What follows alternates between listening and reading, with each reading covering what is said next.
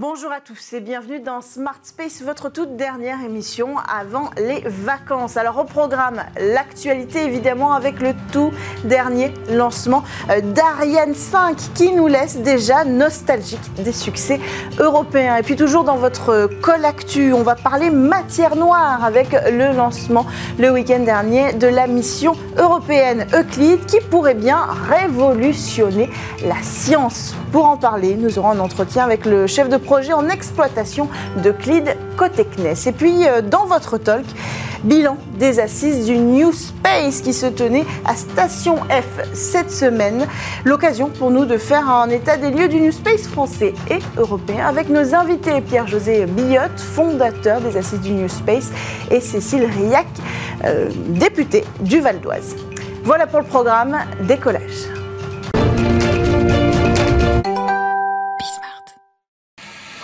Allumage moteur Vulcain.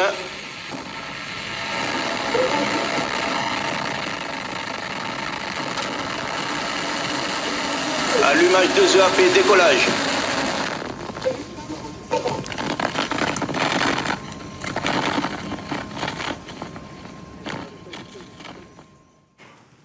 Dernier voyage réussi pour la fusée Ariane 5, un 117e et dernier vol au départ euh, du centre spatial guyanais qui a placé en orbite le satellite de communication militaire français Syracuse et un satellite expérimental allemand. 27 ans de service conclu en beauté cette semaine pour le lanceur européen avec un taux de fiabilité de 98,4%, le plus haut sur le marché. Ariane 5 aura placé l'Europe au sommet du secteur spatial pendant 30 ans. Le lanceur aura accompagné dans l'espace les plus grandes missions européennes comme Rosetta, Galileo ou encore le télescope James Webb. Et aujourd'hui, le lanceur laisse un grand vide car Ariane 6 va tarder à combler, laissant l'Europe sans solution souveraine d'accès à l'espace pendant encore de euh, longs mois. Autre actualité, ce week-end, le télescope Euclide a décollé à bord d'une fusée SpaceX sous maîtrise d'œuvre de Thales Alenia Space. Le télescope conçu par Airbus et plusieurs euh, contributions, notamment françaises, avec le laboratoire euh, du CEA, euh, doit explorer la matière noire. C'est un événement dans la communauté scientifique et nous allons essayer de comprendre les enjeux de cette mission avec Pierre Cazeneuve, chef de projet en exploitation d'Euclide au CNES. Bonjour Pierre, bienvenue dans cette euh, émission. Bonjour. Alors Euclide, c'est un télescope. C'est quoi précisément l'objectif de cette mission? Et, puisqu'on parle de matière noire, ça paraît assez surprenant de parler de télescope. Donc le euh, télescope Euclide, c'est effectivement un télescope avec un miroir primaire de 1,20 m de diamètre et deux instruments, dans le, un, instrument, un imageur dans le visible et un imageur et spectromètre dans le, dans le proche infrarouge. Et donc, en fait, la matière noire, qu'est-ce que c'est? C'est dans le modèle cosmologique standard de, représentation de l'univers, la, matière qu'on voit, toute la lumière qu'on voit de, de, des différentes galaxies dans le ciel, elle représente uniquement 5% de la, de la composition complète de l'univers. Pour réussir et pour respecter toutes les, lois d'Einstein, de, relativité générale et de, la gravitation, on estime qu'il y a dans l'univers 25% de matière en plus qu'on ne voit pas et 70% d'une énergie qui explique l'expansion de l'univers qu'on ne voit pas aussi et qu'on appelle l'énergie noire. L'objectif de CLID, c'est de venir essayer de, en cartographiant un tiers du ciel, de venir essayer de déterminer la répartition de matière noire et la, quantité d'énergie noire dans l'univers. Et, alors, on est toujours en recherche de, savoir définitivement de quoi serait composée cette matière noire. C'est une réponse qu'on pourrait obtenir avec la mission Euclide? On pourrait obtenir la mission principale dans la Core Science, c'est vraiment de, venir quantifier la quantité de matière noire, la, faire une carte en 3D sur les dix, dernières, derniers milliards d'années de, l'histoire de l'univers, de vraiment venir faire cette carte de l'univers pour en venir en déduire la répartition et l'évolution de la matière noire plus que de vraiment la voir. On ne verra pas la matière noire, on pourra peut-être affiner la, définition et ce que ça en est, mais vraiment l'objectif principal est de faire cette cartographie sur les dix derniers milliards d'années pour, pour en déduire la répartition. On parle de révolution euh, spatiale, scientifique. On en parlait déjà pour James Webb. Qu'est-ce qui change ici? Qu'est-ce que ça peut vraiment apporter à la science de si euh, euh, révolutionnaire peut-être? L'apport de, de en plus de cette recherche autour de la, science cœur, de la cosmologie, de la matière noire et de l'énergie sombre, c'est vraiment ce, relevé qui va être fait d'un tiers du ciel. Ça représente 15 000 degrés carrés c'est mille fois plus que tout ce qui a été fait dans le, dans, dans le proche infrarouge jusqu'à aujourd'hui. En une semaine, on va cartographier l'équivalent de 30 ans de Hubble. Donc on est vraiment sur une quantité d'observations qui n'a jamais été fait en astronomie avec cette telle précision avec euh, le, télescope euh, Euclid qui est euh, très précis dans, dans, ces images avec des très grands imageurs. En une seule image, on fait 0,5 degrés carrés, c'est à peu près deux fois la, la taille de la pleine lune. Et donc, en plus de cette core science, il y a vraiment tout ce qu'on appelle l'héritage Euclid, toutes ces images qui vont être prises qui vont permettre de découvrir, on l'espère, aussi beaucoup plus de galaxies très anciennes, des quasars très anciens, et qui par contre pourront être aussi observés via Hubble, via le James Webb télescope ou via des télescopes au sol, ensuite sur des temps d'observation beaucoup plus longs pour venir les étudier beaucoup plus en détail. Mais vraiment, l'apport de CLIP pour la, communauté astro en, en général, c'est vraiment se surveiller avec un tiers du ciel de cartographier qui paraît euh, assez conséquent. Alors, cette mission, elle est européenne, je l'ai dit, mais il y a une participation euh, assez multiple. Il y a la NASA, il y a des laboratoires français. Est-ce que vous pouvez nous en dire un petit peu plus sur l'organisation de ce projet et puis surtout sur, le temps de préparation qu'il a fallu pour euh, mener à bien Parce que nous, on, on découvre souvent les missions au moment où elles décollent. En réalité, elles sont bien plus vieilles. Tout à fait. Donc, le projet, c'est un projet ESA dans le cadre du, programme Cosmic Vision, qui est le, programme de, des, programmes euh, scientifiques de l'univers. Euh, cette mission, elle a été sélectionnée en 2011 euh, pour un début en 2012, donc on est sur un, développement qui a duré 10 à 11 ans. la mission en elle-même, elle durera 6 ans, plus un an et demi de, processing à la fin pour retraiter toutes les données. Donc, en plus de l'ESA, on a comme partenaire, donc il y a, un partenaire, la, NASA est partenaire puisqu'elle a fourni les détecteurs infrarouges. Et les instruments et le segment sol de traitement sont fournis par un consortium de 17 pays, dont la France et l'Italie, qui sont les deux pays les plus importants dans le consortium qui viennent fournir donc les deux instruments et toute l'informatique qui vient traiter les données et venir chercher le, via le processing à résoudre les questions de, de CLID. Donc on est sur un projet très compliqué avec à la fois de l'ESA, 17 pays membres, la NASA euh, et de la coordination entre ces, tous ces membres. Alors, euh, la mission a décollé avec SpaceX euh, ce week-end. C'est dû euh, à l'absence de lanceur aujourd'hui. On, l'a annoncé. Hein. On a même montré les images du tout dernier vol d'Ariane 5 cette semaine. Vega ne, peut pas voler non plus pour l'instant. elle va reprendre certainement du service bientôt. C'est la première fois qu'on envoie une mission européenne avec un lanceur non européen? Oui, c'était le premier lancement ESA d'un satellite ESA sur, euh, sur, euh, sur une Falcon 9. C'est effectivement dû euh, à, l'origine, on devait être lancé sur une fusée Soyuz depuis, depuis Kourou. Il y a eu, suite au, conflit Ukraine-Russie, on a été ensuite pendant un temps sur Ariane 6 et du fait des, des, retards euh, planning et du fait que le satellite était prêt, il a été décidé de finalement euh, qu'on parte sur, euh, sur Falcon 9. On en discutait avec le chef de projet. Dans tous les cas, la campagne de lancement a été spécifique pour l'ESA, très différente de ce qu'ils ont l'habitude avec Ariane Espace. Et l'indépendance de l'accès à l'espace reste clé. Et à l'avenir, il sera beaucoup plus agréable de, lancer sur les fusées Ariane 6 qu'on attend avec impatience. Bien sûr. Ça change quoi pour vous? Est-ce qu'il y a une question de propriété intellectuelle, par exemple, d'emmener une technologie européenne sur le territoire américain? Enfin, ça, change quelque chose euh, à, votre niveau? Alors, pour nous, ça n'a pas changé. Le satellite, c'était un satellite de recherche, donc il n'y avait pas eu de, trop de problèmes. Le principal impact, c'est surtout que toutes les équipes euh, de la campagne de lancement étaient européennes et donc ils n'avaient pas forcément accès à tous les, tous les bâtiments et à tous les lieux au Kennedy Space Center. Donc pour la campagne de lancement, ça a été un, problème.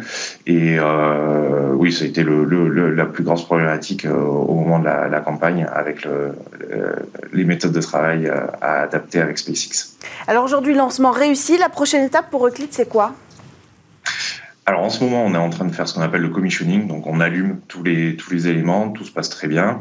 dans une semaine, on va allumer les instruments. Euh, prendre les premières images du ciel, mais entièrement défocusées. Donc le, télescope sera, enfin les premières images seront floues. Euh, et le vrai début, euh, puisqu'on est encore en train de se déplacer vers le point de Lagrange L2, hein, on, va à 1,5 million de kilomètres de la Terre. Donc on arrive au point de Lagrange L2 vers la fin du mois de juillet.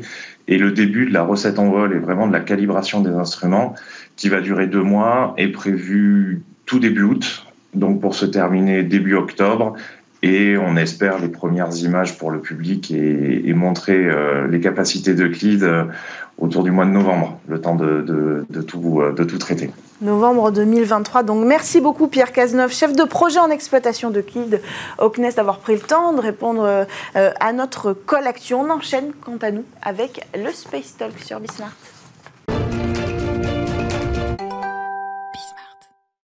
Le nouveau rendez-vous du secteur spatial français dédié aux acteurs s'est tenu cette semaine à Paris. Investisseurs, start-up, industriels et décideurs se sont rassemblés à Station F. C'est l'occasion pour nous euh, de faire le point sur l'évolution du New Space en France et en Europe depuis les toutes premières assises du New Space l'année dernière. Pour cela, nous avons avec nous Pierre-José Billotte, fondateur des assises du New Space. Bonjour, bienvenue. Bonjour Cécilia. Euh, dans Smart Space. À vos côtés, Cécilia. Cécile Riac, députée du Val d'Oise et membre de la Commission des affaires culturelles et de l'éducation et aussi coprésidente du groupe d'études aéronautiques et espaces de l'Assemblée nationale. On va revenir sur ce sujet ensemble.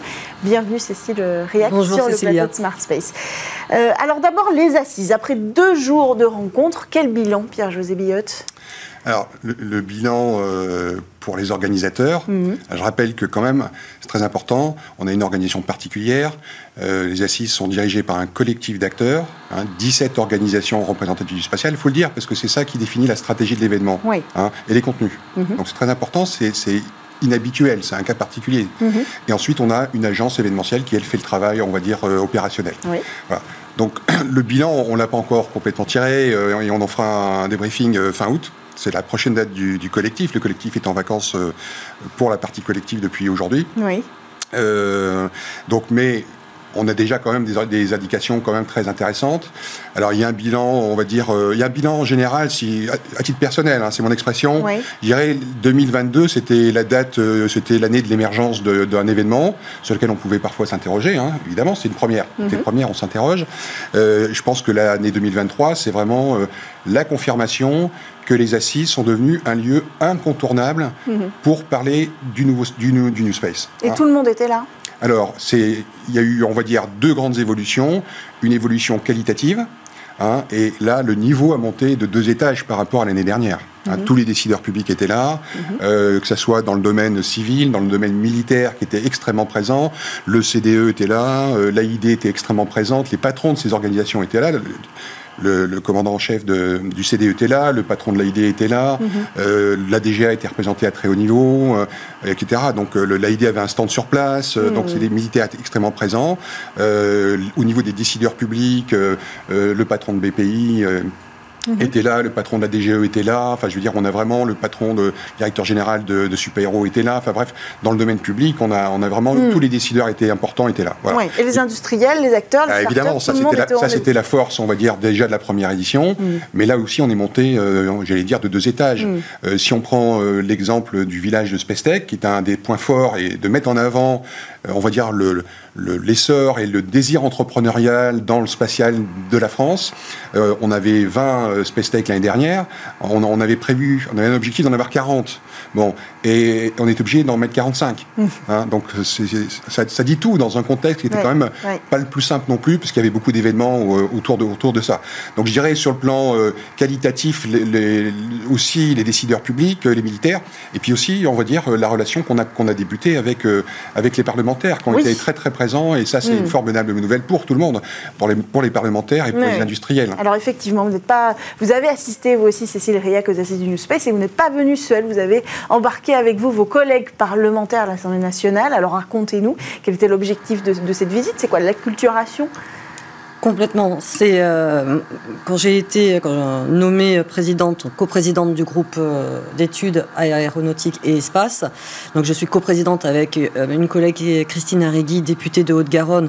Déjà toutes les deux, on a on a fait le choix de séparer nos missions Christine Arrigui s'occupe de l'aéronautique et moi beaucoup plus de l'espace. C'est mhm. un vrai choix et je vous avoue que c'est un choix qui vient euh, de ma part mhm. parce que j'ai depuis le début de ce nouveau mandat souhaité euh, faire du spatial l'un des objectifs de, ce mandat mhm. et donc de rencontrer et de que l'espace prenne une place importante dans les décisions politiques parce que j'ai été déjà parlementaire en 2017, je me suis rendu compte que la décision politique, euh, eh bien, euh, n'était pas forcément euh, entendue, c'est-à-dire mmh. qu'il n'y avait pas de partenariat particulier dans un domaine aussi important stratégique que l'espace. Donc, on s'est rencontrés d'ailleurs très très vite avec énormément d'acteurs. Pierre-José, on s'est rencontrés tout de suite après le rapport que vous avez mmh. sorti suite aux premières assises. sur ce rapport. et, dans ma volonté de pouvoir de vouloir acculturer euh, mes collègues parlementaires, mais aussi mes concitoyens, eh bien, il est paru une évidence qu'il fallait que, ben, quelque part, je me démène, justement pour créer moi aussi des événements et donner envie aux parlementaires de s'intéresser non pas que à l'aéronautique, mais aussi à la spécificité euh, de l'espace.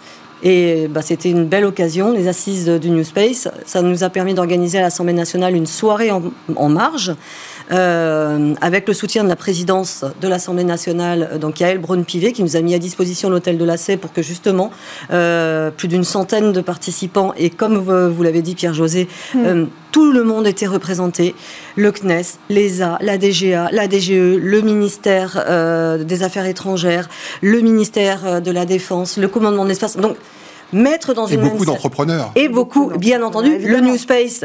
Euh, Sophie Prima, ma collègue sénatrice, euh, parlait du First Space. Moi, j'aime bien de parler aussi, on va dire, peut-être des acteurs historiques.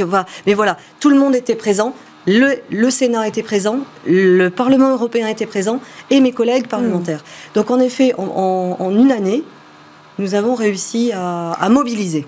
Alors mobiliser, c'est aussi euh, le travail que vous avez mené tout au long de l'année, c'est-à-dire qu'il y a eu le top départ des assises du New Space et puis ce premier rapport, on va y revenir, qui a été euh, euh, préparé. Et puis tout au long de l'année, vous étiez déjà revenu dans Smart Service pour en parler, vous avez présenté ce rapport à différents acteurs. Donc ça, c'était aussi ce travail de mobiliser. Oui, si vous voulez, le collectif, c'est une histoire singulière mm. dans l'histoire industrielle. Moi, j'ai une petite histoire euh, maintenant qui commence à avoir quelques années derrière moi dans la tech mm. et, dans, et dans les nouvelles technologies.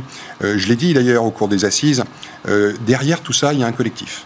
Ce collectif, c'est une sorte de think tank, j'allais dire, de nouvelle génération, mm. au sens où il n'est pas là pour dire on sait, et vous, vous ne savez pas, et on va vous le dire, mais on sait, mais avec notre savoir, on va organiser le moyen pour que les gens puissent s'exprimer. Et ensuite, nous, on va faire la synthèse de ça. Et deuxièmement, on n'est on pas seulement des gens qui publions le rapport, on est des gens qui essayons d'agir derrière. Et les assises, c'est une stratégie d'action de ce collectif pour faire quoi? Pour, pour euh, atteindre l'objectif qui était au départ, qui était de dire, il y a deux ans, je discutais avec Philippe Baptiste, il me dit, il y a deux ans, il n'y avait rien. Hein, et je lui dis, il y a deux ans, on ne parlait pas de New Space en France. Et l'objectif, c'était d'imposer à un agenda spatial historique, quand même, mhm. euh, cette thématique, et pas de l'imposer avec des coûts ponctuels, mais de faire un travail de fond permanent Hein, ça revient à ce que vous venez de dire, mhm. permanent par des actions très très concrètes, d'accord, euh, euh, pour imposer cette thématique dans l'agenda spatial, mhm. pas ponctuellement, mais dans le temps. Et donc c'est la raison pour laquelle les assises est un rendez-vous annuel. et derrière, le rapport a, je dirais, été produit, et le rapport est un instrument qui nous a permis de faire un mhm. travail, on va dire, euh, régulier, pour continuer à discuter entre deux assises de ce qu'il est nécessaire de faire pour mettre le, le spatial français de demain et d'aujourd'hui, je dirais, au, devant, au devant de la scène. Est-ce que ça fonctionne? Ah bah ça c'est l'histoire qui le, qui le, dira. Hein. Euh, moi, on a une première année de parcours, une première année où on parle du New Space, où vous portez ces acteurs, où cette coalition s'est formée. Est-ce que ça bah, fonctionne? moi, je, moi, je, pense qu'il y, a deux niveaux. Un, d'abord, il y a le niveau, je dirais, d'avoir euh, imposé physiquement, j'allais dire, le New Space dans l'agenda. Voilà, ça c'est fait, on va dire, et les assises sont devenues incontournables. Tout le monde le dit. Mhm. Même François Chopard, qui est le président de Starburst que vous mhm. connaissez, il a dit, mais, idéalement, il faudrait organiser des assises tous les mois. Bon, alors évidemment, c'est pas possible, mais c'est montrer que, je dirais, c'est devenu, tout le monde reconnaît que c'est la, nécessité pour vraiment faire avancer les choses. Le, rapport, lui, je dirais, il, est, il, a mis ensemble de, de thématiques au-delà des, des, assises, qui, des assises c'est ponctuel, mais le rapport il fixe un certain nombre de thématiques qu'on considère comme essentielles. Hmm. Et ensuite, nous on fait un travail dessus. Donc on a rencontré beaucoup d'acteurs publics et privés, et on constitue des groupes de travaux. Hmm. Il y a des binômes qui vont se mettre en place sur les, propositions qu'on considère prioritaires, et on continue notre travail en permanence. Vous l'avez dit l'année dernière, il faut aller vite. On n'a ah. pas le temps d'attendre. Est-ce que euh, vous avez vu cette accélération, vous aussi, au regard de l'Assemblée nationale?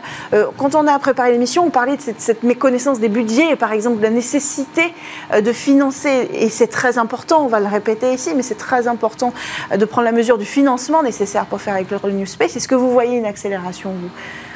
Alors l'accélération au niveau politique, on l'a, elle a été déjà d'ailleurs annoncée euh, au moment de l'IAC euh, mhm. euh, en, septembre par la Première ministre avec cette annonce donc de 16 milliards. Là, on voit bien que dans la loi de programmation militaire, il y a également une volonté d'investir. Donc là, c'est l'activité duale hein, du spatial, mhm. plutôt dans le domaine justement de la défense. Donc on voit qu'il y a une volonté. accélérer, je ne sais pas. Voilà, moi ce qui et c'est l'une des raisons pour lesquelles je, je me suis engagée politiquement sur cette thématique-là, parce que euh, on a besoin de cette accélération. Et ma crainte, c'était justement à la fin de mon premier mandat, c'était je voyais pas justement euh, cette prise de conscience que on avait loupé. On va être très honnête, on a loupé quelques petits virages, on a loupé justement euh, quelques décisions et là, c'est pas que le politique, hein. les industriels et, peut-être aussi, en fait, tous les acteurs français et européens, parce qu'on mhm. travaille dans ce partenariat-là. On a peut-être en effet loupé quelques petites euh, choses. Le problème, c'est qu'on ne plus, on peut plus se permettre aujourd'hui de louper mhm. un virage, de prendre la mauvaise trajectoire, et donc il faut accélérer. Mhm. Le domaine de l'espace a besoin d'agilité. Et aujourd'hui, on se rend compte, en tout cas euh, au niveau de l'organisation euh, spatiale française et européenne, que cette agilité, cette prise de décision, eh bien, nous ne l'avions peut-être pas. Donc là, euh, là la parlementaire que je suis, il y a deux choses dans mon mandat contrôler l'action du gouvernement et évaluer les politiques publiques. Hmm. En termes de politique publique spatiale, on a peut-être en effet des programmes budgétaires, mais politique publique spatiale, à mon sens, ça n'existe pas. En tout cas, j'ai pas vraiment trouvé la définition. Hmm. Donc ça veut dire qu'il faut peut-être se poser la question est-ce que nous avons une stratégie spatiale française Autant. Ce quoi la politique la réponse, la réponse, elle a été apportée, si je peux me permettre, Cécile. La réponse, elle a été apportée pendant les assises. Hmm. Des personnalités de très haut niveau hmm. ont dit il n'y a pas de stratégie spatiale en France. Donc France 2030, euh, d'ailleurs, cette semaine, Bercy a présenté euh, en public ce, programme France 2030 en rappelant les appels à projets qui ont été menés. Oui, mais ça, c'est pas une stratégie spatiale nationale. Mhm. Ça, c'est, comme le dit Cécile, c'est une, c'est une composante d'une stratégie qui n'a pas été définie. Mhm. Mais on a dit il faut de l'argent, donc on met de l'argent. Mais ça, c'est pas une stratégie. Mhm. Mais de l'argent, c'est nécessaire, mais c'est pas une stratégie. Et ceux qui sont exprimés là-dessus, ce sont des, je le dis, je vais pas les citer, mais c'est des personnalités de premier rang euh, dans ce domaine spatial en France, dans le secteur public, hein, mhm. pas dans le domaine privé. C'est quand même très rare. C'est pour ça qu'il fallait absolument être là. Hein. mais, mais si vous voulez, ça quand même, peu importe les, gens qui sont exprimés, l'important c'est ce qui a été dit. Ça, c'est important. On, rebondit sur l'enjeu d'une des propositions qui est le Conseil national de l'espace, dont l'objectif serait justement de définir cette stratégie mhm. nationale spatiale. Elle n'existe pas aujourd'hui. Voilà. Donc, euh, si vous voulez, on est, il y a plein de choses qui sont intéressantes qui sont faites. L'accélération, elle est, on va dire, elle est, j'ai apporté un, début de réponse, elle est, on a un début d'accélération. Voilà ce que je dirais si je voulais être... C'est vrai qu'il y a plein de choses, il y a plein de briques qui se hmm. mettent en place et les assises. On a vu des, on a vu des, on a vu des levées de fonds par exemple parce qu'on peut parler financement et alors là, euh, il y a un rôle euh, public évidemment, mais il y a aussi euh, un grand besoin d'aller chercher des fonds privés. C'est important. On a vu des fonds publics se mobiliser cette année notamment, on a des levées de fonds en CID, en pré-CID, mais on a encore du mal à voir des grosses sommes se débloquer. Ça a été, une thématique, c'est un, comment dire, une, un, fil rouge mhm. des assises. Vous le mhm. savez, c'est une thématique que nous on porte, qu'on rabâche, qu'on rabâche, qu'on rabâche, parce qu'il faut le faire. Mhm. Euh, aujourd'hui, vous l'avez dit, c'est juste sur le, ce qu'on appelle l'early stage, c'est-à-dire les levées de fonds de, très tôt, je dirais, aujourd'hui on arrive à, faire le boulot, on va dire ça comme ça, mais dès qu'on a, il y a eu des séries, des belles séries B, hein, c'est-à-dire, il faut le dire pour les téléspectateurs, on est sur des, montants de 30, 40, 50 millions d'euros. Donc ça, c'est très bien. Exotrail, Cube l'ont fait. Elles étaient en, avant-première dans, la plénière. Euh, mais après, c'est le problème, c'est ce qu'on appelle le late stage, hein, c'est-à-dire les séries C et D, où là, ces acteurs auront besoin pour les plus légères de 50 millions à nouveau, mais les, pour les plus lourdes de 150 millions ou de 100 millions. Hmm. Aujourd'hui, on ne sait pas le faire. C'est-à-dire qu'aujourd'hui, si une, une, entreprise, on va dire normale, euh, qui a fait une série B, elle doit lever 150 millions d'euros en France, aujourd'hui, elle ne, sait pas, elle ne peut pas le faire. Voilà. Donc, Ni en Europe, a priori, pour l'instant. Alors l'Europe, euh, je, je, connais un peu moins bien le, le, sujet, mais sur la France, aujourd'hui, elle ne sait pas le faire. Hmm. Donc aujourd'hui, on a des fonds publics, vous l'avez dit, France 2030, mm ça fait partie, il y a BPI qui intervient, etc. Euh, vous l'avez dit, le vrai sujet, c'est le manque de ce qu'on appelle la contrepartie privée dans le financement. C'est-à-dire, vous l'avez dit, les fonds, les fonds privés. Les fonds privés, il y en a deux. Mais aujourd'hui, dans le meilleur des cas, au mois de septembre, ils auront 150 millions d'euros pour à eux deux. Hein, je parle de Carista et d'expansion. D'accord 150 millions. 150 millions, ça ferait une seule levée de fonds de série C. Et après, ils n'ont plus d'argent. et alors, la solution, ce serait peut-être, pour pousser les investisseurs, d'avoir une politique, une stratégie euh, française euh, euh, en front commun, en fait. Hein. Bah, là, c'est là où, en effet, le politique rentre en action. Parce que si on a des trajectoires qui sont très claires, ça permet aussi, donc, derrière, à nos tissus, qu'ils soient industriels ou émergents, hmm. de pouvoir, en fait, aussi bah, se dire, bon là, il peut y avoir de la commande publique derrière, il y a un intérêt de l'État, et donc ça peut permettre donc de créer des dynamiques, et donc mm. d'avoir des visions à 10-15 ans. Euh, ça permet aussi, on va prendre un acteur incontournable dans le milieu spatial qui est le CNES. Lorsque vous avez le, cette, structure qui, on va dire, subventionne des jeunes pousses, des startups, mais qui aussi s'inscrit dans des programmes euh, industriels, c'est un label. Il faut aussi que, euh, en France, on s'appuie sur mm. cet opérateur très connu en fait dans le monde de l'espace, mais complètement inconnu du grand public. Aujourd'hui, là, la parlementaire que je suis, donc pourquoi affaires culturelles et éducation Parce que c'est quand même le budget donc de la recherche qui finance le CNES. Mhm. Très peu, euh, si vous n'êtes pas membre de la commission des affaires culturelles et d'éducation, vous ne connaissez pas le CNES mm. et vous ne connaissez pas son action. Mm. Et d'ailleurs, Pierre-José, euh, vous l'avez plusieurs fois répété au moment de ces assises, en France, même pas, vous, vous disiez 5%, mais je suis sûr que même pas 5% des Français connaissent le CNES, là où 80% des Américains connaissent la NASA. Mm. Donc on voit bien, vous parlez de l'acculturation, il y a non seulement l'acculturation en effet des politiques, mais aussi l'acculturation de, de tout à chacun, de l'utilisation de l'espace au quotidien. Et ça, pour nous, en tant que, que, que politique, c'est extrêmement important, parce que si nous décidons que l'État, donc un gouvernement, mette de l'argent dans le domaine spatial, il faut une acceptation de la hmm. société. il faut que les gens sachent pourquoi eh bien, une partie de leur impôt va permettre de financer des lanceurs, des satellites, des choses comme ça. Ça, c'est fondamental et hmm. particulièrement dans une société tendue. Et c'est le rôle du CNES. De, faire, connaître, de faire connaître son bah, action. c'est justement, c'est pas forcément le rôle du CNES. Le rôle du CNES est un opérateur et il le fait très bien, c'est-à-dire qu'il va mettre euh, des opérations euh, en place justement pour financer, pour que, euh, il va faire une ingénierie. Mais c'est pas lui qui fait la liaison avec le grand public. En tout cas, ça faisait pas partie de ses missions. Hmm. Sur, le financement, juste pour revenir sur le financement, parce que le sujet aussi est très important de l'évangélisation du grand public, dans le soutien aux politiques publiques. Hein. Mais sur le financement, on a un moment charnière, c'est-à-dire on a, on a, commence à avoir de l'argent privé.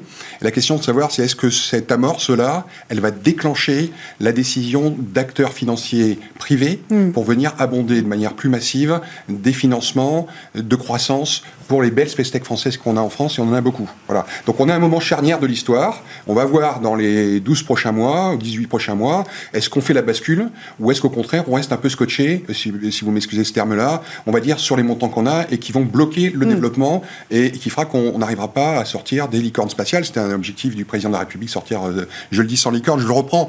on discute parfois sur le mot licorne, c'est mm. franchement un, débat sans intérêt, mais d'avoir des entreprises qui vont devenir des acteurs internationaux, mondiaux français, qui vont tirer la technologie qui vont, qui vont permettre à des Français qui vont à l'école, qui vont dans les écoles d'ingénieurs, mm. de pouvoir trouver un débouché dans des entreprises françaises nouvelles du spatial. Mm. Donc c'est l'enjeu, il est considérable. Mm. Voilà, on a un moment de bascule, voilà, et, nous on le regarde très très précisément. On en a parlé, euh, euh, Nicolas Dufour qui était intervenant, il a dit moi je mets de l'argent public, mais j'ai besoin d'une contrepartie privée. Si elle n'est pas là, eh ben on peut pas faire les tours, les, tours de table. Voilà, donc ça c'est le grand enjeu. Il faut que aussi les grandes familles françaises, on en a beaucoup parlé, ce qu'on appelle les family office, hein, c'est-à-dire que les familles françaises qui ont euh, des gros patrimoines mettent de l'argent, prennent des risques dans, dans, le, dans le futur spatial français. Voilà, ça c'est un enjeu.